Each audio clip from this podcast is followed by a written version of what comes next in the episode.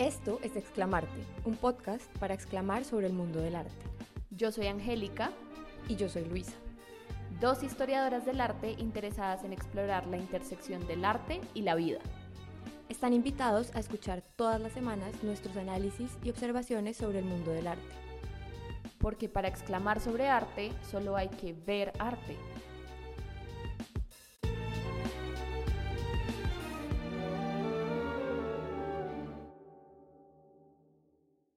Hola Luisa, Hola Angélica, ¿cómo estás? bien, hoy estoy muy bien, estoy muy emocionada, estoy muy contenta, o sea, todas las cosas buenas me pasan hoy.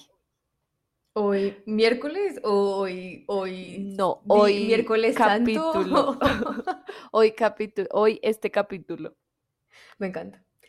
Eh, me encanta. Esto, este capítulo, antes de que dañe todas las sorpresas que vienen con este capítulo, voy a hacer un paréntesis de que este capítulo es Exclamarte 2.0, que es básicamente nosotras hablando de lo que nos apasiona y de lo que nos hace feliz, que va un poco más allá de las conexiones con la cultura popular, sin obviamente dejar ese tema de lado, pero es más como nosotras, lo que nos inspira y como nuestra vida del día a día dentro del mundo del arte. Sí, sí. Y aparte es, bueno, yo, la verdad, este tema, como que yo estuve muy, emo- muy emocionada también, pero muy obsesionada con este tema durante gran parte de mi carrera. O sea, las personas que estaban a mi alrededor durante esa época se tuvieron que aguantar una y otra vez que cualquier cosa que yo leía, cualquier cosa que yo veía, volvía a este tema, esta persona, a esta artista. Y después obviamente me metí en otros ámbitos, seguí estudiando, crecí, pero cada vez que veo el billete de dos mil pesos colombiano, entonces pues me acuerdo y me emociono y digo como, wow, este es increíble porque ella es increíble. Y entonces hoy vamos a hablar sobre Débora Arango. ¡Yay! Aplauso.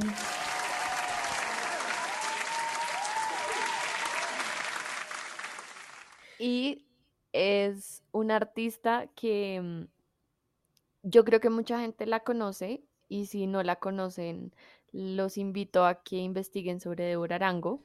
Me encanta, tú lo pusiste en palabras más bonitas. Yo iba a decir, pues conózcanla. porque es una artista que es demasiado importante para la historia del arte colombiano. O sea, si hay una artista de la que ustedes tienen que saber, es Débora Arango, porque para mí y para un montón de gente también, pero para mí sobre todo creo que representa un antes y un después dentro del arte colombiano y yo me siento muy como, no sé, siento como sus obras siempre me transmiten, siempre vuelvo a ellas, siempre me siento como muy conectada con su obra, con ella, ella como artista, ella como persona, su vida, todo. Su, o sea, mejor dicho, yo me he leído todos los libros sobre Débora Arango, o sea, amo a Débora Arango, ya.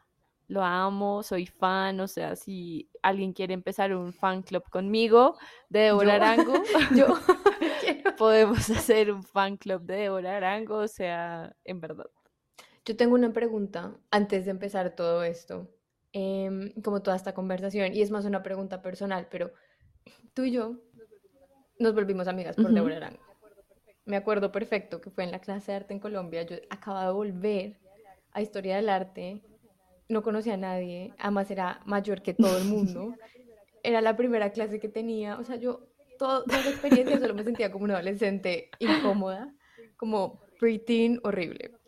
Y me acuerdo que estaba sentada al lado mío y Ana María dijo, grupos, y yo, oh mierda, grupos, ¿quiénes son mis grupos?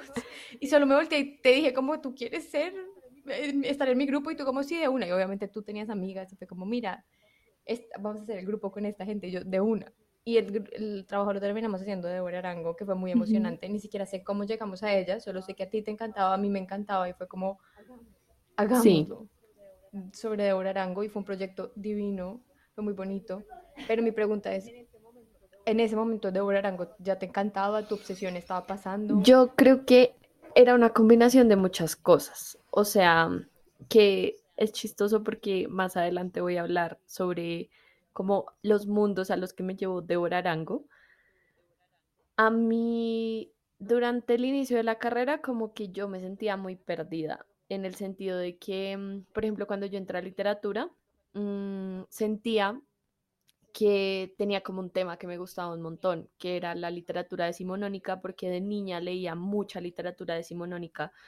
Y me acuerdo mucho que en el colegio mis amigas odiaban leer María, odiaban leer como todas estas novelas y a mí me parecían preciosas, como que muy poéticas, muy, como que a mí me evocaban muchísimo, me, me, como me atravesaban muchísimo. Y como que cuando yo entré también encontré personas afines a mis intereses y profesores afines a mis intereses. En, literatura. Pero en historia del arte fue diferente porque, así como tú, yo no conocía a tantas personas porque mi carrera principal era, era literatura. Literatura. Entonces mi grupo de amigos todo era alrededor de literatura y pues yo también era muy tímida, entonces a mí me costaba muchísimo como hacer amigos, como que solo cuando era como trabajos en equipo y eso, yo decía como, bueno, acá puedo conocer gente. Voy a hacer otro paréntesis, siento que esto es otra como lección para todos los humanos en general y la gente que se siente incómoda y es que yo pensé que yo era la única que no tenía amigos en esa carrera, me sentía rarísima y, oh sorpresa, ¿cuántos? Son cinco años después nos damos cuenta que no. No, y aparte porque esa clase yo la vi con una persona con la que ya no me hablo y eh, como que ella también era de literatura, bueno, pues también se graduó de literatura, entonces me acuerdo mucho como que, claro, como que en esos espacios a veces yo me encontraba con compañeros de literatura porque pues en nuestra facultad era muy común como que en literatura y en historia del arte, o sea, en las clases hubiera gente de arte, de música, de filosofía, de historia, o sea, había muchísima gente y pues era súper normal que la gente tomara electivas como de literatura, de arte, porque es precisamente las carreras de las que la gente no sabe. Porque cuáles son las electivas favoritas de las humanidades que se creen mayores? Las, las materias de la gente que cree que la historia del arte es una humanidad. Sí, exactamente, exactamente. Y entonces yo me acuerdo que cuando yo empecé a estudiar historia del arte, Em, cuando yo veía clases sobre arte decimonónico, pues me parecía chévere, pero no era algo como que yo, como que me sintiera así como me siento con la literatura, como que siento que me atraviesa y me parece así como increíble y como, wow, esto es, wow. No, eh, sí me parece que hay cuadros que son preciosos y me parece que como hay ideologías que obviamente están en la literatura y que es todo increíble y mágico y todos hay sincronicidades increíbles, pero no es algo que en el arte me atraviese, digámoslo así. Entonces, todo el arte de, decimonónico, aunque hay cosas que me parecen increíbles, hay cosas que me parecen preciosas, obviamente la ideología, el romanticismo, que obviamente se traduce en la literatura y todo, hay sincronicidades preciosas, no me parece que mm, sea algo que me atraviese necesariamente. Lo que pasó después fue que yo vi una clase que se llamaba Mujeres, no, Vanguardias. Vanguardias. Ah, no, esa, la de mujeres. Sí, la de mujeres vanguardias artísticas. Y vanguardias, yo me acuerdo que mm, esa clase a mí me cambió, porque claro, uno conoce las vanguardias del siglo XX, pero pues yo las conocía muy por encima, o sea, no, no sabía realmente a qué me estaba enfrentando y a quién me iba a encontrar. Y resulta que me encontré con las mujeres surrealistas del siglo XX, como Leonora Carrington, Remedios Varo, muchas más que ahora se me escapan los nombres porque yo soy así, pero para mí, por ejemplo, Leonora Carrington también es alguien a la que yo vuelvo constantemente y yo decía como, es que yo pienso en Leonora Carrington y pienso en ti. O sea, veo Leonora Carrington y pienso en ti. Porque yo amo, o sea, genuinamente amo a Leonora Carrington también. Hablaba también demasiado sobre Leonora Carrington. Me acabo de comprar el compilado de cuentos completos de Leonora Carrington. O sea, es divino. Siempre se me ha aparecido en la vida y como lo mismo.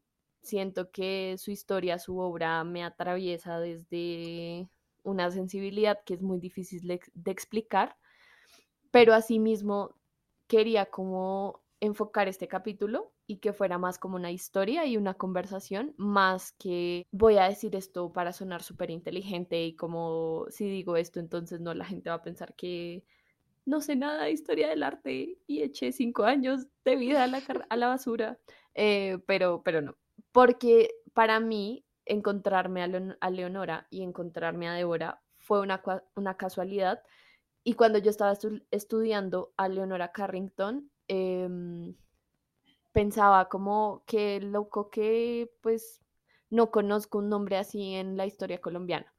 Yo siempre estudiaba y siempre que veía fenómenos afuera de arte, siempre intentaba buscarlos en la historia del arte colombiano porque me parece que pues el arte siempre se está respondiendo, no importa desde qué rincón del mundo uno esté y desde, desde donde esté viendo arte, a mí me parece que siempre hay sincronicidades, siempre hay como alguien que está viendo ese fenómeno, que se está inspirando por eso y que lo trae y lo traduce en su contexto, en su forma de ser, en su forma de vivir. Y Leonora me llevó a Débora y Débora me llevó a la ese, ese me parece un ejercicio bonito. Quiero retomar ese ejercicio que haces, como de tratar de buscarlo, como buscar las cosas en el arte colombiano. Me parece que es un ejercicio muy bonito y muy importante. Y no solo por su obra, porque su obra es muy diferente, o sea, la gente que de pronto esté googleando a Leonora Carrington y a Deborah Arango son estilos diferentes, son movimientos diferentes, son personas diferentes en contextos muy diferentes pero creo que tienen un espíritu muy similar y creo que son pioneras las dos en sus entornos y en sus contextos de arte. Creo más que Leonora, eh, o sea, también hace parte como de todo un movimiento generacional de mujeres y como de su contexto en Europa. Creo que Deborah Arango sí es como una líder en ese sentido, como que ella se atrevió y fue un ejemplo para muchas mujeres artistas que la siguieron porque ella sí marcó un, antes y un después dentro de la historia del arte colombiano. Y de eso vamos a hablar pues más adelante. Em, pero sí quería como que este capítulo fuera más como una historia. No soy tanto. Quería que fuera más como una historia y también pues pensando como en lo que nosotras hemos hablado sobre esta temporada, en el capítulo que grabamos la vez pasada, el primer capítulo, me dejó pensando mucho como en el rol del arte, en el rol de los artistas que hacen arte hoy en día y cuál es ese rol y por qué eso es importante y por qué queremos hablar de eso finalmente. Entonces también pues quería como traer eh, como todas esas preguntas no creo que las vayamos a responder, creo que simplemente vamos a usar un ejemplo para seguir hablando y seguir haciéndonos preguntas. Y también, pues pensé mucho en un libro que nosotras comentamos mucho durante la temporada pasada, que en esta temporada lo tenemos presente, pero creo que no vamos a hablar específicamente sobre ese libro, que es Modos de Ver de John Berger que si no saben cuál es ese libro y si no saben quién es John Berger, pues básicamente es un libro que si ustedes quieren como adentrarse a la historia del arte y a la teoría del arte, es el libro ideal para hacerlo. El libro fue creado para eso, para entender un poco qué se ve, cómo se ve y pues eso porque es importante o porque ha sido importante a lo largo de la historia de la humanidad, básicamente.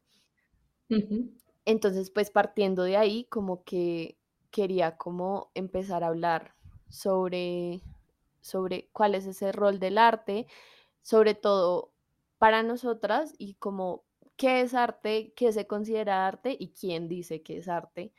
Y yo, o sea, mi respuesta a todas esas preguntas es que para mí el arte es súper subjetivo y está súper biased y siempre será así y sucede con todo el arte, con el cine, con la pintura, con la escultura, el dibujo, la música, todo. Em, y pues precisamente porque está biased, entonces por eso también el objetivo de este capítulo, que es hablar sobre lo que a mí se me da la gana, no mentiras, eh, pero sí, ah, sobre lo que a nosotras se nos da la gana hablar y lo que nos atraviesa. Y creo que estaba intentando como hablar un poco sobre un tema dentro de todo lo que es de Arango, todo lo que representa, que es algo que obviamente a mí me importa muchísimo, que es su obra cerámica, porque ella es una pintora, pero ella también hizo cerámica durante su vida. Entonces yo quería como hablar, investigar, como no, esto me parece increíble y esto no sé qué, pero también me di cuenta que, mm, dado que hay gente que no la conoce, em, creo que también es importante hablar más que todo como sobre ella como persona, ella dentro de la historia del arte colombiano y pues un poco como, como esos como, como esos personajes que uno se encuentra en el camino también hacen que uno como espectador se adentre más dentro del mundo del arte. Y así como yo todo lo que leía y todo lo que estudiaba lo relacionaba a Débora y luego a Leonora y luego a Vivarburg, porque así soy yo, em, pues también eso los puede inspirar a ustedes a seguir buscando un artista que haga eso por ustedes y que los lleve a otros mundos y que asimismo ustedes puedan buscar artistas, puedan buscar obras que los lleven a otros mundos y que les presenten nuevas realidades, sea cual sea ese artista. Em, creo que es más lo que, como lo que quería hacer con este capítulo, más que hacer un análisis como muy informado sobre Débora, que también me parece interesante hacer, pero creo que la razón por la que a mí me gusta, genuinamente, no la sé. Y, y tampoco la quiero saber. O sea, porque...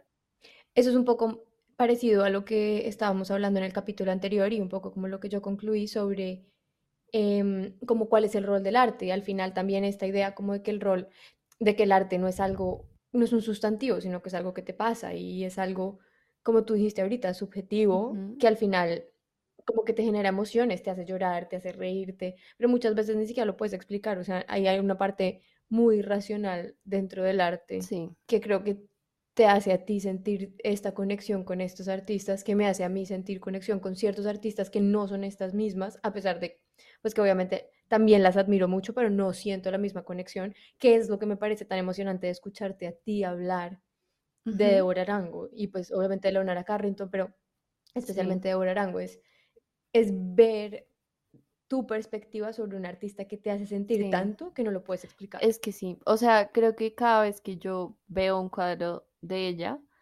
es como si me removieran las entrañas. Es la única forma en la que creo que puedo explicar lo que me sucede físicamente.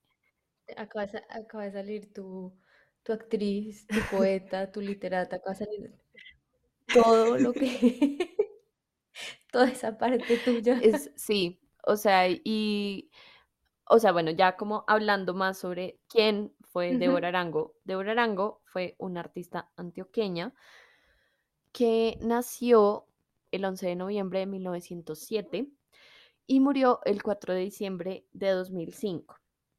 Según Wikipedia, eh, porque ahora voy a citar a Wikipedia, eh, porque también me parece interesante como ver lo que se escribe sobre ella y eso cómo nos afecta. Y yo... Lo que no está revisado y se escribe sobre ella, porque vamos a hacer el paréntesis de que Wikipedia no es una fuente sí, no, pero pues todo el mundo consulta. Una, perdón, no viable, una fuente 100% creíble. Pero Bien, puedes citar a Wikipedia. Igual todo el mundo consulta Wikipedia. Y todo el mundo usa el billete de 2000 colombiano, si vive en Colombia. Eso Entonces, es cierto. por favor, vamos a... Queremos que el ejercicio sea que, ¿ves? Así como el capítulo anterior yo traje un dulcecito y hice un poquito de ASMR Voy a buscar. con el dulcecito, tú, tú deberías haber buscado un billete de 2000 Lo tengo, lo tengo, lo tengo. Aquí está. Aquí está el billete de 2000. Este es un billete de 2000, no lo pueden ver, pero se los juro que es un billete de 2000. Yo lo estoy viendo y si es un billete de 2000, listo, gracias. Esto va a ser una nueva tendencia en donde hacemos ASMR con el, el tema del día, pero, pero me parece chévere también, de verdad me parece muy chévere la idea de, de poder hablar de un artista con la que la gente se relaciona todo el día, todo el tiempo. O sea, un billete de 2000 es algo que usas todo el tiempo. Lo cual me parece muy interesante, porque precisamente yo el otro día hablaba de esto con otra amiga y yo le decía, me parece muy interesante porque precisamente, bueno, la gente que no sabe o que no conoce los billetes antiguos colombianos, había un billete de mil que también lo tengo acá. Ese, o sea, no lo uso porque quiero guardarlo, pero no he encontrado dónde guardarlo. Acá lo tengo. No suena tanto porque está más viejito. pero está Jorge Eliezer Gaitán. Y entonces todo el mundo sabía que estaba Jorge Eliezer Gaitán y es un billete de mil porque es un billete, pues e, es como el más popular, es el billete como de más baja denominación dentro del rango de billetes antiguos, pues anteriores a estos nuevos de mm, donde aparece de Arango. Sí, tampoco son tan antiguos. Eh, pero entonces a mí eso me parece muy interesante porque significa que son personalidades que la gente, con la que la gente tiene que relacionarse todo el tiempo. Y es interesante porque está como esta idea de que entre mayor sea la denominación del billete, como más importante es la persona, y tal vez sí, eso es cierto, pero al mismo tiempo el hecho de que ciertos personajes estén en billetes de una denominación menor hace que la gente interactúe con ellos todo el tiempo y simplemente como así la gente no sepa muy bien quién es la persona, o sea, saben, no necesariamente no tienen que saber la biografía, pero saben quién es y como que lo están viendo todo el día. E, eso me parece súper interesante. O sea, la idea de que yo, y no sé si diría que es que Débora Arango es más o menos importante que la persona que está en el billete de 50 mil o en el billete de 10 mil o en el billete de 20 mil, pero sí me parece interesante como, la, como e, e, eso es algo que no se puede ignorar cuando uno está produciendo los billetes y escogiendo quién va a estar. El hecho de que entre menor sea la, la denominación del billete, más personas van a interactuar con este personaje. Entonces, a quién, o sea, la persona que escogen para que esté en un billete de menor denominación, de alguna forma, en, a mi parecer, tiene más impacto cultural de acuerdo. Que la persona que está en un billete de, de denominación de acuerdo. grande. Yo estoy de acuerdo con eso. Lo que me lleva a seguir leyendo la descripción de Wikipedia, la pueden seguir conmigo, que dice que fue un artista y acuarelista importante, artista y acuarelista colombiana que desarrolló su obra dentro del movimiento expresionista. Es considerada la artista colombiana más importante y polémica, transgresora en su pintura, abordó la crítica social y política, además de ser la primera pintora colombiana en, pintar desnudos femeninos. ¿Usa la palabra polémica? Sí. Eso es muy importante, porque vamos a hablar de... Voy a decir una cosa, voy a buscar eso, voy a tomar un screenshot y voy a ponerlo en nuestro Instagram, porque lo amo. Y eh, nosotras acá estamos en pro de las mujeres artistas polémicas, porque... o sea, pues yo no soy artista, pero yo quiero que tú seas una artista polémica. No, quisiera definirte como nada más. Mi hermana, quiero que sea una artista polémica. Todo el mundo que es artista, todas las mujeres artistas en mi vida, quiero que sean artistas polémicas. Si no, no me sirve. Entonces les voy a contar un poco de su historia y por qué Wikipedia dice que es una artista poética. Artista y acuarelista, porque luego vamos a llegar allá. Entonces, ella fue alumna de Pedro Nel Gómez y Pedro Nel Gómez es uno de los grandes maestros de la pintura del siglo XX colombiano. Esto es muy importante. Y es importante porque significa que Débora estaba rodeada de personas que entendían que el arte era no un oficio, no una mm, hobby, no un pasatiempo, no nada de eso, sino que entendían que el arte y la pintura era un camino de vida. Y asimismo eso fue lo que ella aprendió y ella tuvo una, una educación formal en ese sentido, en donde entendía que el arte podía ser una carrera y que podía ser una carrera más allá de su rol como mujer. Entonces sus primeros cuadros y su trayectoria artística temprana estuvo marcada por mucha controversia, en especial por los cuadros que participaron en el Salón del Club Unión de 1939, porque fue la primera vez que ella expuso y esos cuadros eh, la, pues, hicieron que a ella le dieran el premio más grande y causó revuelo por dos razones. La primera es que pues era una artista muy prematura, o sea, como que su victoria era muy prematura y que era una artista inexperta. Y la segunda es que ella estaba retratando aquí quiero desnudos y eso era una transgresión para la sociedad antioqueña no solo para la sociedad colombiana, para la sociedad antioqueña, que eran los que calificaban y los que pues estaban dentro del círculo del arte más importante de Medellín en esos momentos. Entonces, lo que yo quiero que la gente entienda y lo que siento que a veces pasa desapercibido, porque ahora muchas personas lo hacen, es que los desnudos, sobre todo los desnudos femeninos, solo, se retrata, solo los retrataban los hombres. No había mujeres pintoras que retrataran desnudos femeninos. Y eso que Débora hizo, que siguió repitiendo a lo largo de su obra, es la misma razón por la cual fue censurada. Y es la forma en la que retrata y retrataba a las mujeres. Y es la misma razón por la que se le dice polémica. Y eso es importante decirlo, porque no, ella no es polémica como, por ejemplo, colectivos como Pussy Riot, que están como cuestionando al gobierno y están como organizando protestas, digamos que haciendo actos que podrían, entre comillas, llamarse violentos, no que yo no esté de acuerdo con todo lo que ellas hacen, sino que simplemente cuando vamos a hablar de, o sea, como una persona polémica o controversial, como que de pronto lo que Pussy Riot hace en términos como de arte y eso puede llamarse más como verdaderamente polémico y controversial, pero lo que Orarango estaba haciendo no era diferente que lo que los hombres contemporáneos a ella estaban haciendo. Y, es importante, o sea, por eso me impacta tanto que Wikipedia use la palabra Y no solo eso, porque voy a otro punto, y es que, o sea, a ella la condenaron por ser, o sea, porque su obra era pornográfica. Empecemos por ahí. Y rápidamente después de que se le dieron el premio, a ella la empezaron a criticar mucho y sobre todo se formaron dos bandos. Entonces se llamaban los pedronelistas y los heladistas.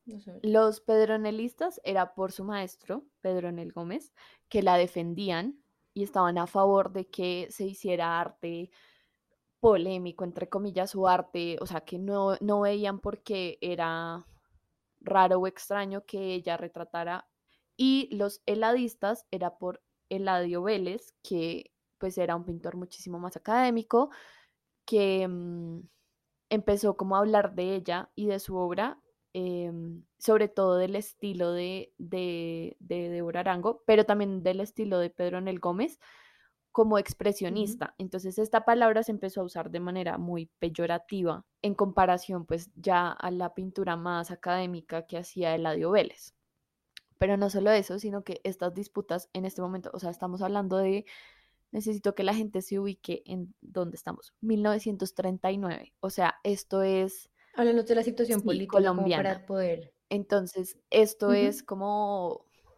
Hay dos bandos, que son los liberales y los conservadores. Entonces, todas estas disputas del arte adquirieron tintes políticos entre estos dos partidos. Entonces, los conservadores obviamente atacaron muchísimo a la pintora y sobre todo después de que ella fue invitada por el ministro de Educación, que en ese momento era Jorge Eliezer Gaitán, a hacer una exposición de sus obras en el Teatro Colón. Y uno de los atacantes más como destacados, digámoslo así, fue Laureano Gómez que si no saben quién es Laureano Gómez y quién es Jorge Eliezer Gaitán, pues eran dos grandes defensores de sus partidos, Jorge Eliezer Gaitán del Partido Liberal y el, Laureano Gómez del Partido Conservador. Laureano Gómez eventualmente fue presidente del país. Y de hecho, Laureano Gómez escribió un artículo que se llamó Del expresionismo como síntoma de pereza e inhabilidad en el arte en 1937, aludiendo a la obra de Pedro Nel Gómez y también pues a todo lo que desató las pinturas de, de Débora Arango después. Entonces, de lo que yo quiero hablar, más que todo, es de uno de los problemas más importantes que creo que evidencian este caso de, dentro de la carrera de Débora Arango, y es el problema sobre la representación del cuerpo femenino, porque la cuestión no es de quién lo pinta, sino quién tiene el derecho a hacerlo y bajo qué normas lo está pintando.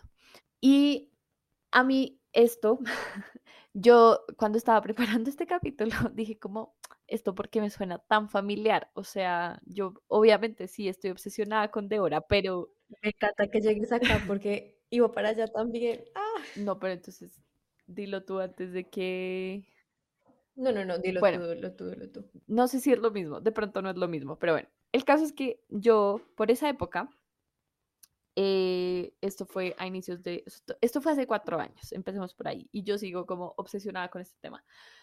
Pero por esa época yo entré, ya habíamos pasado la clase en la que nos conocimos, ya yo entré a otras clases y entré a una clase en específico que se llamó Pensar la historia del arte y era solo de teoría. Y entonces en esa clase, em, además ese semestre también metí cerámica 1. Entonces, para la gente que me conoce ya sabe para dónde voy. Para la gente que no me conoce, eh, les voy a contar. Em, yo soy ceramista, actualmente me dedico a la cerámica y amo lo que hago y me siento muy feliz y muy contenta. Pero en esa época, eh, pues no era así, o sea, no sabía qué quería hacer. Y entonces cuando vi historia del arte, eh, digo, pensar la historia del arte, yo hice todo mi trabajo sobre Débora Arango y yo no me acordaba. O sea, sí me acordaba, pero como que cuando estaba escribiendo el, el capítulo dije como, esto porque me suena tan familiar. O sea, como que yo ya he hablado de esto antes y yo ya he pensado esto antes. Ujú. Y me acordé que hay una autora que yo leí en ese momento, de la cual quiero traer a colación, porque me parece interesante cómo hablar de ese término, que es el, es el. Ella habla de el voler, que en francés pues, se, se- se escribe como voler, pero es un verbo que en francés significa volar, pero también significa robar. De esto hablamos un poquito la, la temporada pasada, si no estoy mal. Creo que sí. Y en este término, básicamente, ella explica que volar es el gesto propio de la mujer. Volar en la lengua, hacerla volar. Obviamente esto pues ya es más como lingüístico y tiene como otros trasfondos, pero a lo que voy es que básicamente lo que a mí me parece muy interesante de la obra de Débora Arango y la razón por la cual creo que sus desnudos femeninos son tan importantes y hay que prestarles muchísima atención es porque ella casi que está como robando un lenguaje pictórico que es el desnudo femenino, pero lo está como transformando a través de ella, o sea, está dejando que pase a través de ella y se está apropiando de un medio que en este, o sea, en este momento donde estamos en Colombia en el arte es un medio masculino y los está usando para una liberación femenina. Y eso a mí me parece que lo que hace es como revertir la representación de ese cuerpo femenino. Y aquí voy a uno de los cuadros que más me encantan y más amo y de hecho es que todos, todo se hila, todos son sincronicidades. Hay un cuadro que a mí me encanta que se llama Adolescencia de Débora Arango, que no sé si te acuerdas. Este está en Medellín. Sí, no sé si te acuerdas de este cuadro. Sí, me acuerdo, me acuerdo y me acuerdo porque además me acuerdo que simultáneamente estábamos viendo esta clase y estábamos haciendo este proyecto y era cuando las clases todavía duraban todo el semestre y no medio semestre.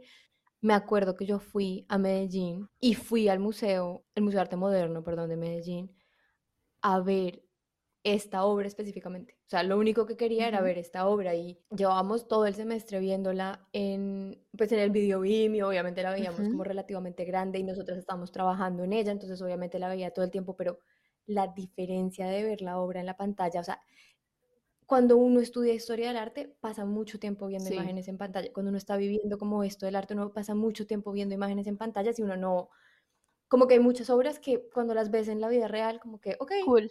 está bien. Sí, exacto, como que no te emocionas. Hay otras que te hacen llorar. La Mona Lisa, por ejemplo, es una de esas obras que uno dice, podía no haberla visto, pues como que, ¿sabes? Pod- podría no hacer la Pero cola. hay obras, por ejemplo, pero hay obras como esta de Débora Arango que te Sí. atraviesan como una flecha, como que algo pasa, es como si nunca la hubieras Sí. visto, es algo nuevo, pero además, y verla, esa comparación entre verla, y es que además de verdad me acuerdo que la habíamos visto tanto, y pararme al frente de la obra, de verdad creo que estuve 10 minutos solo Sí. viéndola. Y si están en Medellín, Vayan. vayan a verla. Sí, Aparte que vayan al Museo de Arte, de Arte Moderno de Medellín, porque es un museo increíble. sí, Creo que es uno de los mejores museos de Colombia, en mi de opinión. acuerdo. Pero además vayan a ver esta obra. Y porque la vamos a poner en las redes sociales, la van a poder ver, la pueden buscar, pero no es lo mismo. Adolescencia es una obra que mm, es muy sutil. O sea, yo, yo no. A mí, es que eso es lo que a mí me encanta de, de la obra de Débora. Es una mujer que está acostada en su espalda y que tiene las piernas cruzadas, como tapando su su entrepierna, digámoslo así. tiene una camiseta roja y no podemos verle ni la cara ni la entrepierna. Pero para los ojos de la gente en 1930, 1940 en Colombia, en Antioquia, esto era, o sea, esto no podía ser, o sea, esto, esto no podía ser. Y a mí me parece que es muy, como que de esos detalles es de lo que se trata la obra de Débora, que de hecho, pues, por si no saben, hay un libro eh, que se llama Catalina de Elisa Mujica, que también amo a Elisa Mujica, está criminalmente abandonada por la historiografía de la literatura. Ella tiene una novela que se llama Catalina y Elisa Mujica, coincidencialmente, fue muy amiga de la primera artista que se denominó a sí misma ceramista artística de Colombia, que fue Carolina Cárdenas. Y ellas fueron muy amigas y de hecho en la reedición del libro de Catalina aparece la obra de adolescencia de Débora Arango. Entonces ya creo que Luisa ya sabe para dónde voy, eh, porque vamos a hablar de cerámica. y porque todo está lleno de sincronicidades y porque así es la vida y, y bueno, no importa. Yo lo que, lo que, y la razón por la que propuse este episodio era porque cuando yo estaba estudiando eh, esa clase de pensar la historia del arte y en ese momento que decidí hacer mi trabajo sobre Débora Arango, empecé a leer mucho sobre su vida. Fue el momento que más consumí contenido y textos y libros sobre Débora Arango y encontré que ella hubo un tiempo, una época de su vida que hizo muchísima cerámica, pero muchísima era muchísima. Ella hizo cerámica aquí en, en Colombia, luego cuando estuvo en Europa eh, se metió como a todo un programa de pintura y cerámica y cuando volvió a Colombia y como que tuvo que cuidar de su padre que estaba muy enfermo, hizo cerámica. Y entonces a mí, pues eso me atraviesa muchísimo porque yo la cerámica también la encontré justo en ese momento de mi vida, como cuando estaba leyendo sobre ella, y yo no tenía una, no tenía el, como el referente Carolina Cárdenas, no tenía ninguno de esos referentes y veía como ese, como esa idea de ser artista cerámico muy extraña, muy lejana, como que casi que impensable. Y a mí me parece muy interesante que no se hable lo suficiente sobre la obra cerámica de Débora Aranco porque tiene piezas que son muy interesantes y creo que su espíritu como rebelde siempre se ve a través de todo lo que ella hace, pero en sus cerámicas también.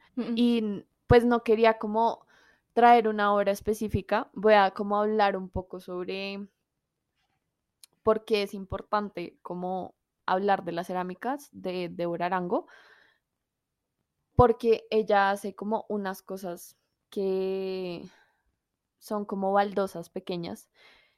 Y ella lo que, bueno, digamos, como lo que hizo fue cuando estaba acá en, Colombia, como hizo una colaboración, digámoslo así, con una fábrica de losas y empezó a crear y empezó a quemar sus piezas y hacía retratos de las personas que estaban en su vida, porque ella hizo muchos retratos también como de su familia, de personas como que conocía y todo esto, pero luego las empezó a poner en las baldosas y las puso en su casa.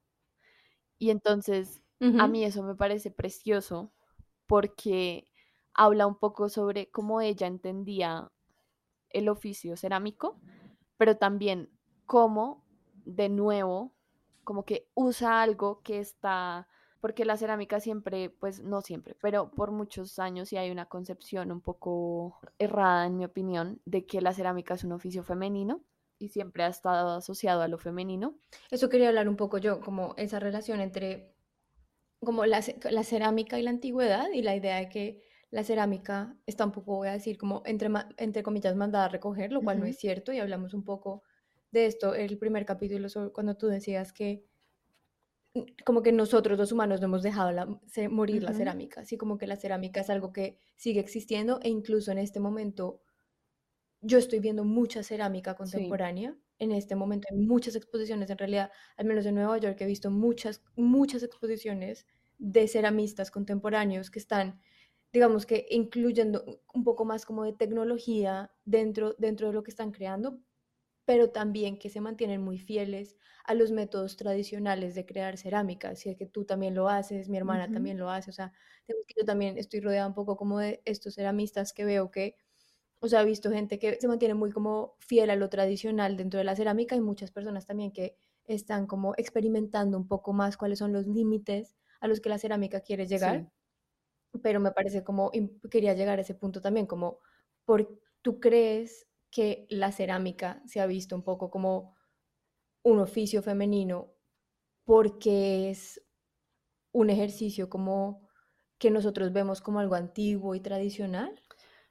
De pronto sí, y de pronto también creo, o sea, esto es una opinión muy personal y yo, o sea, no tengo como teoría como que me respalde, pero es una opinión muy personal y es que creo que también es un oficio que se ha asociado con el rol de la mujer dentro de la casa y el hecho de que la cerámica es algo que nos rodea todo el tiempo, ¿sabes? Como que la losa, las baldosas, eh, la cocina que tiene baldosas, el piso, las casas, todo eso es, es cerámica.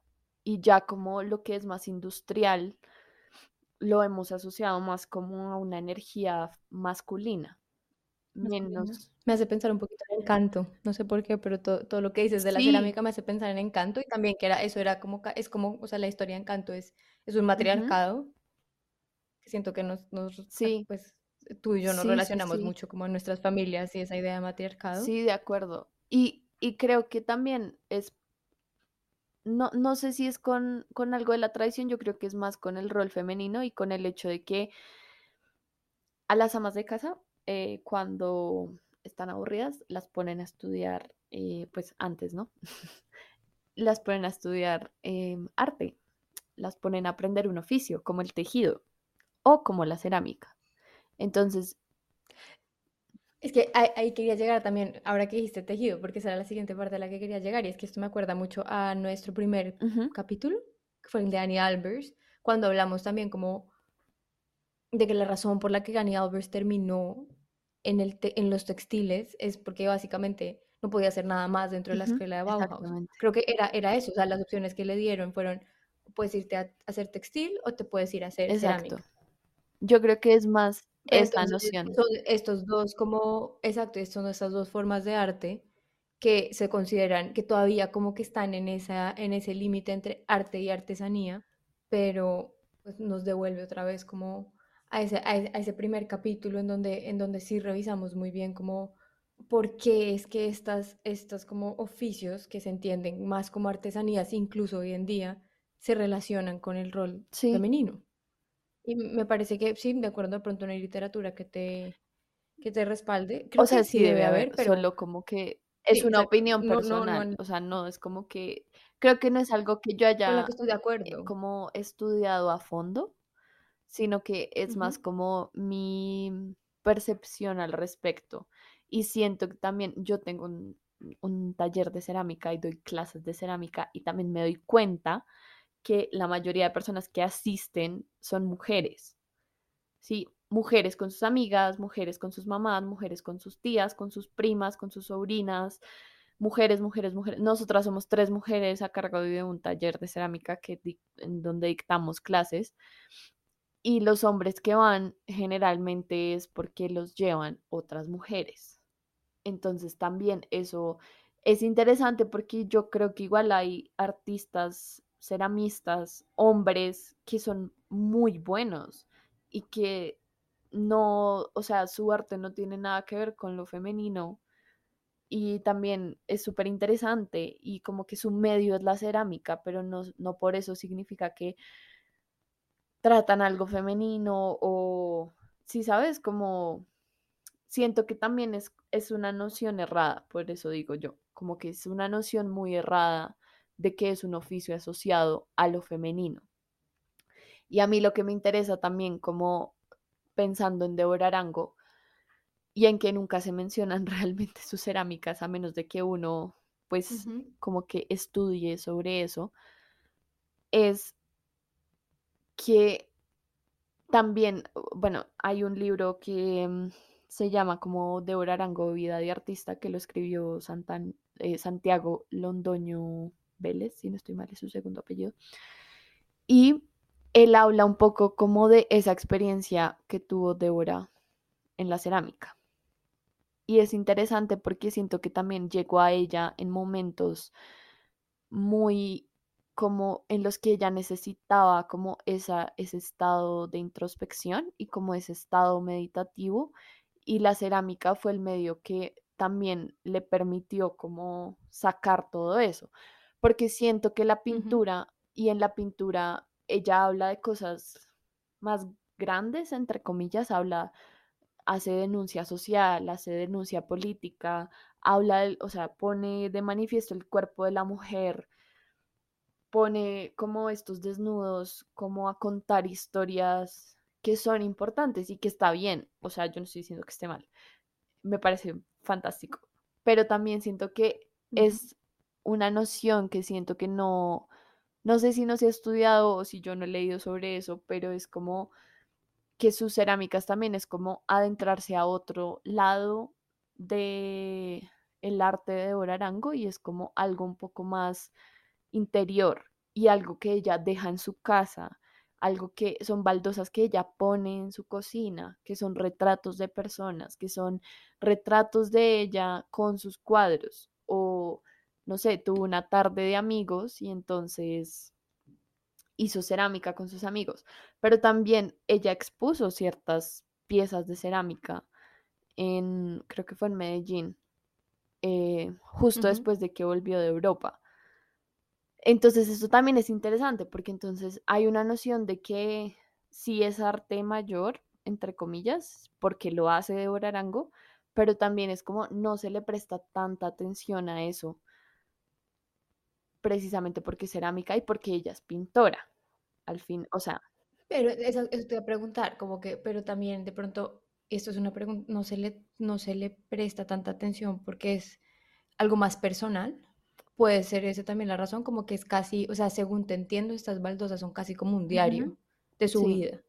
Puede también, y no, digamos que no lo estoy demeritando, en realidad me parece que si ese es el caso, debería tener, prestarse más o pues la misma o incluso más atención, pero también puede ser por eso, porque es un diario de la vida y pasa como que de repente no, no a la historia del arte colombiano no le interesa entender a Deborah Arango como la persona que Deborah Arango fue, sino más bien solamente estudiar su arte y el efecto que su arte tuvo dentro de la historia.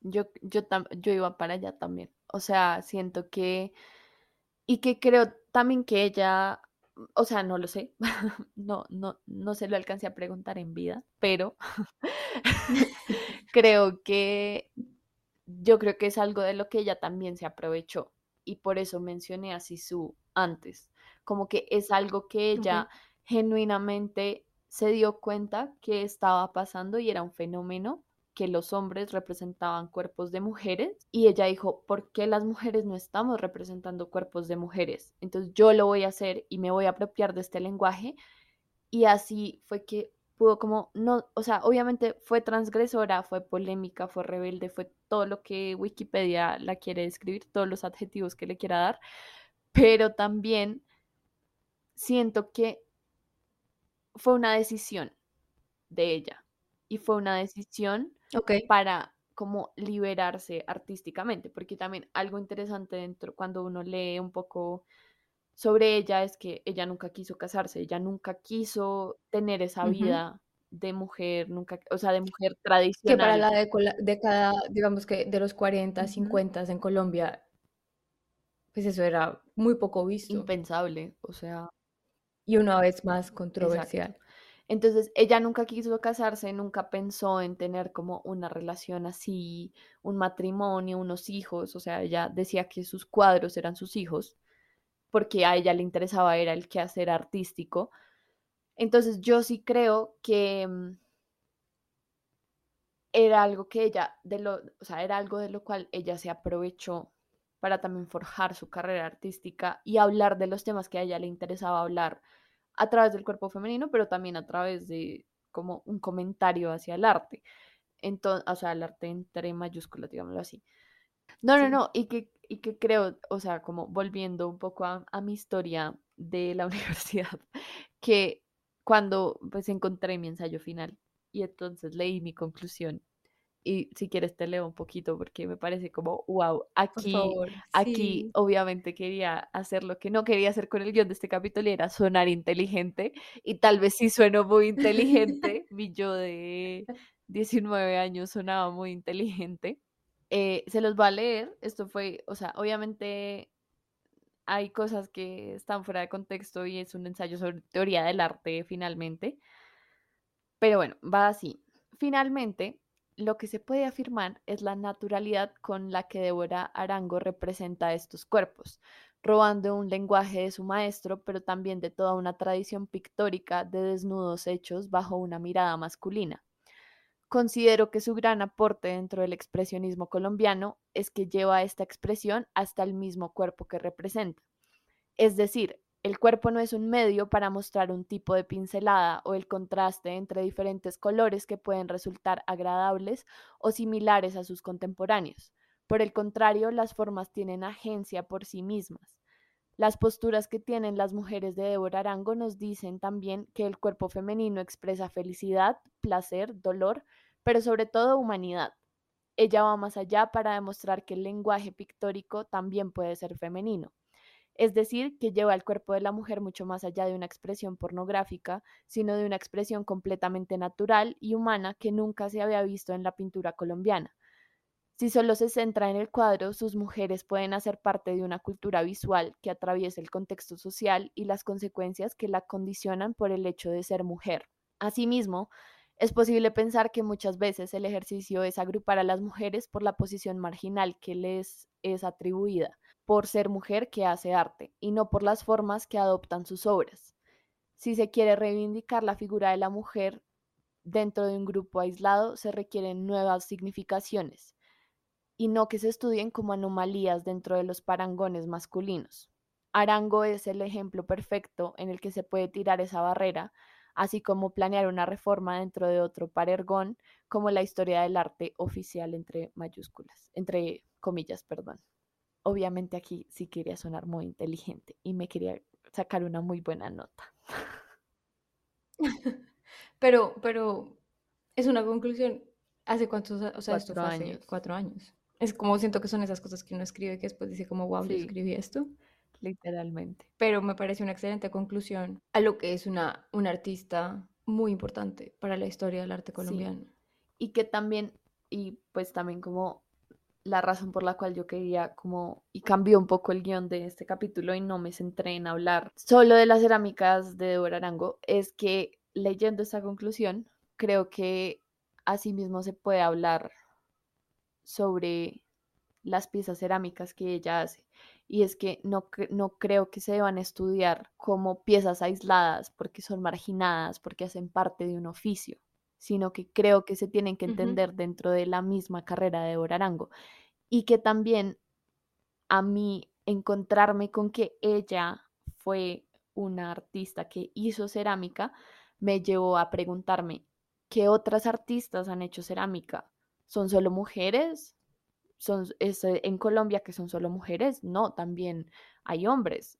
De hecho, anteriores a, a Débora Arango, como Sergio Trujillo Ma- Magnenat, siempre, perdón, mm, ese apellido siempre me cuesta, y la que mencioné antes, que era Carolina Cárdenas. Ellos fueron como los Sí. pioneros en la cerámica artística en Colombia y todo eso luego me llevó a que yo siguiera estudiando cerámica, siguiera aprendiendo sobre cerámica y eventualmente llegara a Cecilia Ordóñez, que es para mí mi maestra y mi inspiración y hice mi tesis sobre ella, porque yo en este momento, o sea, la María Angélica que escribió eso pensó que su tesis iba a ser sobre Débora Arango y sus cerámicas y luego la vida, Yo te voy a preguntar por qué no la hiciste. Sí, que después de escuchar eso, no, no, pero ya entendí por qué no la hiciste, claro, porque Cecilia apareció en el camino y Cecilia es, es increíble también. y yo Y a Cecilia le puedes hacer las preguntas que a Débora no. también, también, eso es súper importante.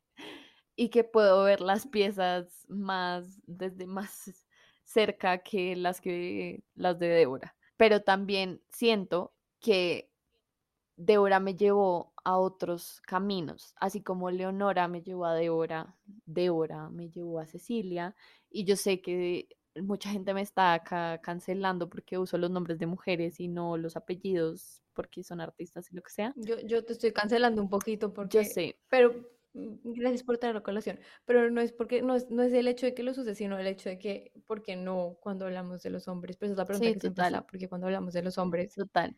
hablamos del Pero apellido. vuelvo a mi intervención del inicio y es que para mí yo las siento como muy cercanas, como muy amigas, como Ujú. que son mis parceras. Entonces las trato de primer nombre. Pero entiendo y sé la importancia de mencionar sus apellidos y de decir que son que Leonora Carrington me llevó a Deborah Arango y Deborah Arango me llevó a Cecilia.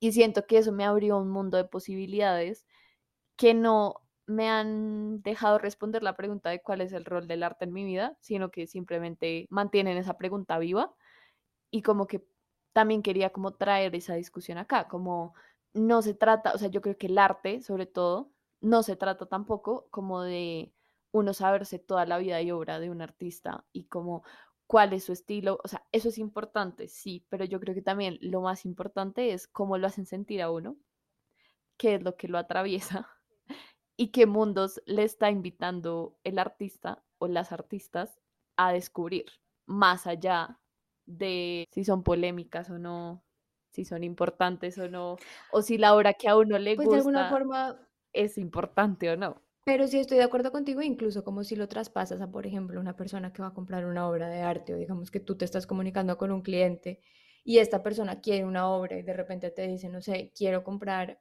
este cuadro de, vamos a poner un ejemplo. Picasso.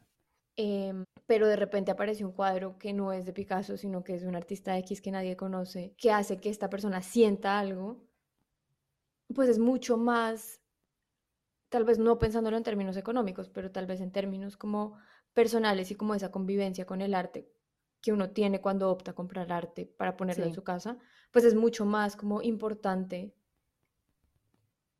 comprar y como tener el arte que te hace sentir algo a tener el arte que es entre comillas relevante o más relevante históricamente porque el vecino se va a sorprender, que es una realidad, o sea, al final mucha gente colecciona arte para sorprender al vecino y eso es pues una opción personal, pero también pasa muchas veces que incluso en el negocio como de, de Art Advisory, cuando tú estás, hay muchos coleccionistas que quieren comprar por invertir, como comprar obras para invertir, y muchos advisors que optan por no trabajar con esos artistas, por, con esos coleccionistas, porque a pesar de que ahí hay, digamos que sí hay mucha más plata y mucha más oportunidad de hacer negocios, hay menos oportunidad como de poder tener esa conexión con el arte, que es más irracional, que Sí, es lo que hemos venido hablando, que además tengo, tengo una sensación de que esto va a atravesar toda, al menos la segunda sí, temporada, ese tema va a atravesar toda la segunda temporada del podcast, pero, pero sí, como también esto llega a lugares como el, el negocio del arte, que muchas veces uno creería que no, que, que no lo toca la parte emocional, que en realidad la parte emocional no, no se relaciona con la parte económica y, y es absolutamente no cierto. Y yo también, yo pensé que no había tanta emoción dentro del mundo como de los negocios del arte y, y no es cierto. O sea, la, la verdad es que toda la gente que está participando dentro de esta industria tiene una conexión sí, emocional con el arte y muchas veces eso es lo que nos mueve a todos. Obviamente, pues hay muchas otras cosas que pues no todo el mundo está de acuerdo y podemos después analizar mucho de eso, pero la realidad es que lo que yo he visto en las ferias, en las eh, subastas, cuando hablo con personas, en las galerías, en la maestría, sabes, como con todas las personas que me he relacionado, siempre hay una conexión emocional con el Ujú. arte que los han llevado a participar de este mundo, Sí, total. ¿sí? Pero bueno, retomando un poco lo que estabas diciendo antes, porque te quería hacer una pregunta más a ti como ceramista y pues obviamente podemos como introducir a Débora Arango porque lo que la, la pregunta viene más como de la idea de, de, que estas cerámicas son casi como su Sí, diario y un poco también como entendiendo la cerámica como está es, es, es una es una técnica muy manual y es una técnica muy personal en que tú estás estás formando algo con tus sí, manos sí y también como cuando estoy cuando estábamos hablando como del rol como entre comillas femenino y, y esta idea como femenina de la cerámica, también tal vez es, no sé, y esto, esto de pronto estoy hilando muy fino, pero también es porque uno como mujer tiene la capacidad y la opción de crear algo en su cuerpo, como un, un humano, Sí. ¿sí? Y eh, eso es un, es, digamos que es algo muy táctil, ¿sí? ¿Podría eso ser una hipótesis también al por qué la cerámica Uf, no sé. Se relaciona? No sé, estoy hablando muy fino, la verdad No es que sé, pero pues, o sea, no sé si tiene que ver como con lo táctil, pero creo que sí. eso ni siquiera era mi pregunta, Ah, by the way, pero, pero no, que haz tu pregunta, ahondemos un poco en esto. Sí, no sé, ese fue un paréntesis extraño que hizo mi cerebro porque me parece una hipótesis interesante, pero no, la, la pregunta que tenía es más como, y es más para ti como ceramista, es cuál es el papel de las narrativas personales dentro de la cerámica. Y por eso traía lo táctil a colación, pues porque al final lo estás tocando todo el tiempo. todo el tiempo. Yo creo que esto me recuerda a mi tesis.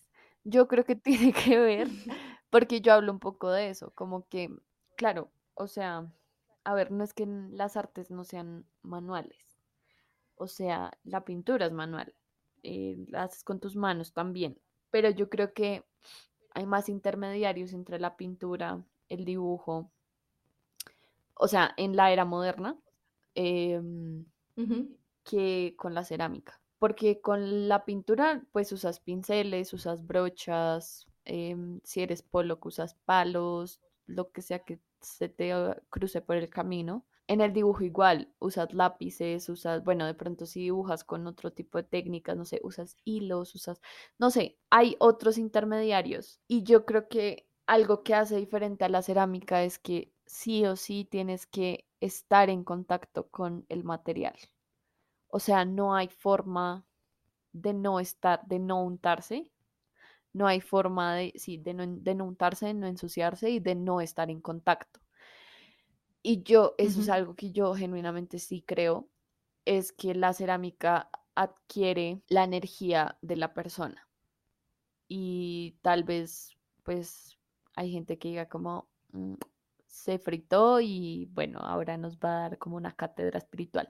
No, es muy en serio, o sea, como yo que he dado, ya voy a cumplir un año de dar clases todos los fines de semana a mucha gente eh, que no saben nada de cerámica, me he dado cuenta de eso. O sea, hay gente que genuinamente le cuesta estar presente. Y no es, o sea, no es como que si sabes hacer plastilina te va a quedar mejor una cerámica, un pocillo, un plato, así no sabes hacerlo. Es, hay personas que se dejan fluir y que se permiten estar y se permiten como sorprenderse y hay personas que no. Y eso son formas de ser. O sea, no es que esté bien o mal, son formas de ser. Y yo creo que eso todo lo recibe el material, sí o sí. O sea, todo eso lo recibe el material. Porque uno eh, también es un material como, digámoslo así, como no está tan tecnificado en ese sentido. O sea, claramente lo que usamos ahora y lo que usamos como arcilla o las pastas de arcilla tienen todo un proceso industrial y no es la tierra que sacas del hueco de tu jardín, o sea, no es nada de eso. Obviamente sí tienen un proceso industrial y es súper importante, pero al final de cuentas es más arcilla que otra cosa, ¿sí? Porque si no sería, pues lo que yo trabajo es arcilla, como lo que en inglés se llama como stoneware, que bien, o sea, es, es muy como arcaica, es muy orgánica, es muy, es, sí, es como muy elemental, digámoslo así. Y la porcelana, la porcelana es exactamente lo mismo. La gente piensa que la porcelana es muchísimo más tecnificada, pero realmente no. Hay minas de porcelana. La diferencia es que, pues, su composición es diferente, pero pues es exactamente lo mismo en ese sentido de que son materiales que son muy como naturales. Entonces, yo, y como que no están tan llenos de plástico, eh, son materiales que son fáciles de reciclar, em, aun cuando están quemados, son fáciles de reciclar. Entonces, yo creo que va más por el lado de que las cerámicas de obra son como su diario, es porque te- la cerámica y la arcilla te permite un diálogo, como yo siempre lo trato como un diálogo interior o un monólogo interior que tú estás teniendo con el material. Y cada vez que hablo con alguien sobre la cerámica, alguien que no conozco, me dicen una versión muy parecida a lo que yo estoy diciendo, como su versión de lo que es la arcilla. Y yo creo que sí tiene que ver mucho con uno y su energía y como uno y lo que está transmitiendo y que todo eso lo recibe el material. Y no sé si eso tiene que ver con que las mujeres creamos y es muy fácil crear, entre comillas, o sea, cuando pensamos en el verbo crear, pues para nosotras es muy fácil crear, o sea, pues creamos vida Sí. naturalmente, ¿sí? O sea, eso no, pues digamos que el cuerpo, el sexo masculino biológico no puede hacer eso, como biológicamente hablando no lo puede hacer, pero las mujeres sí. Entonces yo no sé si tiene que ver exactamente con eso, pero yo sí creo que hay una tendencia que nos ha llevado a las mujeres a sentirnos más afines con ese tipo de oficios. Porque yo pienso también en el tejido, y aunque el tejido también tiene materiales y tiene herramientas que lo hacen como, o sea, que son intermediarios, como las agujas o los telares, igual sí o sí tienes que estar en contacto con el material. Y por eso también creo que la experiencia es diferente. Por eso, Y hay una parte táctil también del tejido, como de cómo lo sientes, qué Y está pasando, y los tejidos, además, diferentes tejidos tienen diferentes eso texturas, mientras que una pintura, una vez está terminada, tú no la vas a tocar, incluso como, obviamente, si hay un, a ver, si hay un textil de Olga de Amaral en un museo al lado de una pintura de Débora Arango, pues no vamos a tocar ninguno sí, de los dos, porque pues no, dentro del museo no tocas nada, pero es mucho más común la idea de tocar sí, un textil que sí, tocar una total. pintura, incluso para el mismo artista una vez está Y terminada. total, y también creo que, o sea, otra cosa que yo siento que sí es, y esto es muy real y creo que va de la mano con el hecho de que se llamen oficios, es porque hay, o sea, la pintura siempre se le ha dado como ese rol decorativo, ¿sí? Pongámoslo así. Lo voy a poner muy a grandes rasgos y a grosso modo, como un rol decorativo, un ro- o sea, una pintura es una obra de arte pero una pieza en cerámica puede ser un pocillo, puede ser un plato, puede ser utilitario, puede tener un diseño más allá de un propósito artístico o de un fin artístico o de una idea artística, entre comillas, que pensó alguien que se dedica al arte y que lo transmite y que usa ese material para hacer su obra y crear su carrera y bueno, lo que sea. Sí, con el textil creo que sucede algo muy parecido. Sí, es que todos usamos ropa y todos, o sea, la ropa es algo que nos atraviesa como seres humanos, o sea, es muy raro. ¿sí? Como todos usamos ropa, todos estamos expuestos a los textiles y estamos expuestos como al, a la sensación de lo que podría ser. Siento que los textiles son algo que nos atraviesa, o sea, tenemos una experiencia diferente con los textiles más allá de dentro de un museo, ¿me entiendes? O sea, Igual que con la cerámica, sí, sabes que es algo que no, no había pensado, pero tienes toda la razón. O sea, Sí. hay otra, hay otra forma de relacionarnos con esos objetos, lo que te digo, que pueden tener como un carácter de diseño, que el diseño busca una funcionalidad en la mayoría de los casos. Eh, o sea, hay, sí, o sea, hay una noción de diseño en ese sentido, como los pocillos, las vajillas, las baldosas, eh, lo que sea que rodee, o sea, también hay chips de celulares en cerámica, entonces como que son cosas que nos rodean.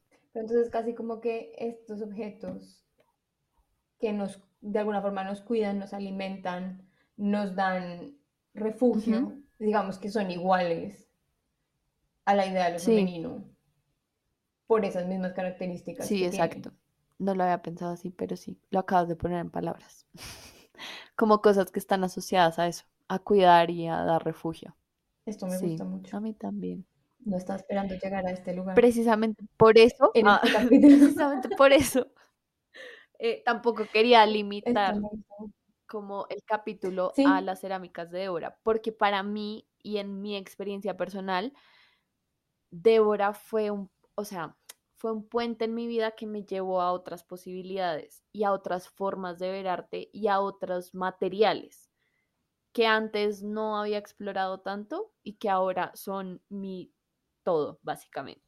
Y yo quiero también invitar a las personas que están escuchando esto a que se permitan como, yo siento que a veces hay gente que se casa con artistas y es como después de este artista no hay nada y es como siento que el arte y precisamente porque es objetivo y es inexplicable y debería removerte las entrañas y tal vez uno de sus roles sea ese, como remover las entrañas de los seres humanos, que sea algo que le permita a uno como llegar a otros mundos y llegar a otras cosas y no que lo encarcele así como la representación del cuerpo femenino estaba encarcelando al cuerpo femenino, sino que nos libere, así como hizo Débora. Retomando, me gusta y retomando un poco, creo que las dos cosas que me parecen más importantes resaltar antes de acabar el capítulo. Tercera es obviamente la existencia de Débora Arango. Claramente. Entre otras increíbles ceramistas, pero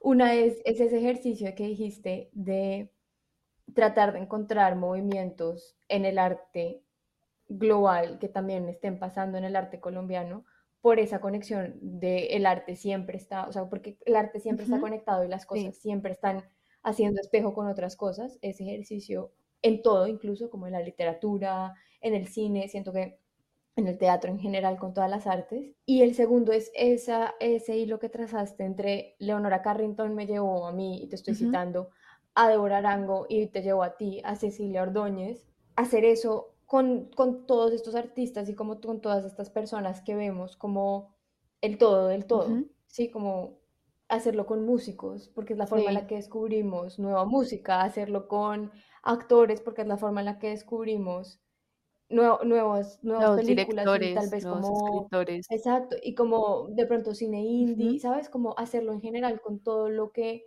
nos atraviesa y creo que la palabra de la temporada es atraviesa pero con todo lo que nos, nos atraviesa como, y con todas las experiencias como artísticas con las que nos relacionamos todos los días, porque también es no solamente la forma como de que nosotros personalmente conozcamos nuevos, nuevos actores y, y como que expandamos nuestros límites, sino que también es la forma en la que al final se descubren, como podemos descubrir a personas que todavía están esperando ser descubiertas, ¿sabes? Como pequeños negocios, eh, actores indie que todavía, pues digamos que tienen eh, producciones como low budget, artistas emergentes, etc. Em, y como como para seguir la tradición, para terminar mi, para cerrar el podcast con una historia de Taylor Swift. Por favor.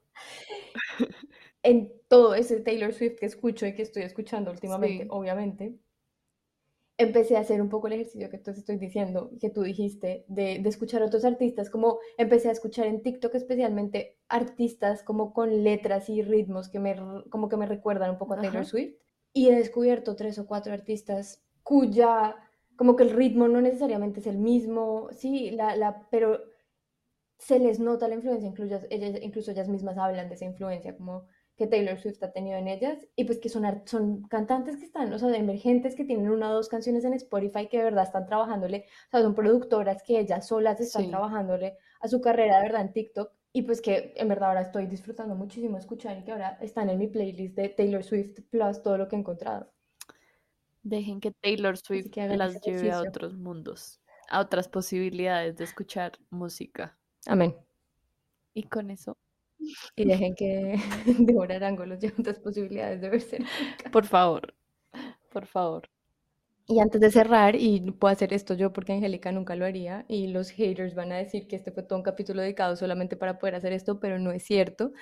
Eh, si alguien está interesado en aprender cerámica y está en Bogotá, pueden por favor ir a Hábitat Cerámica. Síganos en redes. Angélica tiene un taller de cerámica eh, increíble, con una baranda rosada, y quiero yo hacer el, el, el shameless promotion del taller de cerámica Angélica. Gracias. Porque creo que Todos muy bienvenidos. Bueno.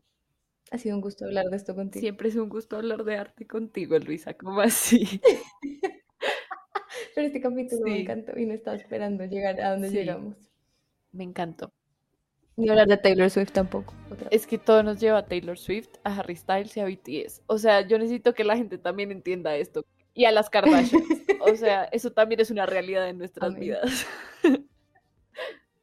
Así como todo nos que lleva a los eh, abstraccionistas geométricos y a Deborah Arango y Leonora Carrington y Cecilia Ordóñez e- eventualmente. eh, todo nos lleva también a Taylor Swift, BTS, Harry Styles, David Bowie por ahí. Por favor, siempre a David Bowie. Nunca no a David Bowie, porque David Bowie para mí ni siquiera se habla de él. David Bowie es un dios, es una Es constante en omnipresente. mi vida. Y no me lo he tatuado todavía porque hay personas en mi vida que no están de acuerdo con que me lo tatúe. Yo lo amo. Nos vemos dentro de dos semanas. Chao, Luisa. Chao, Angélica.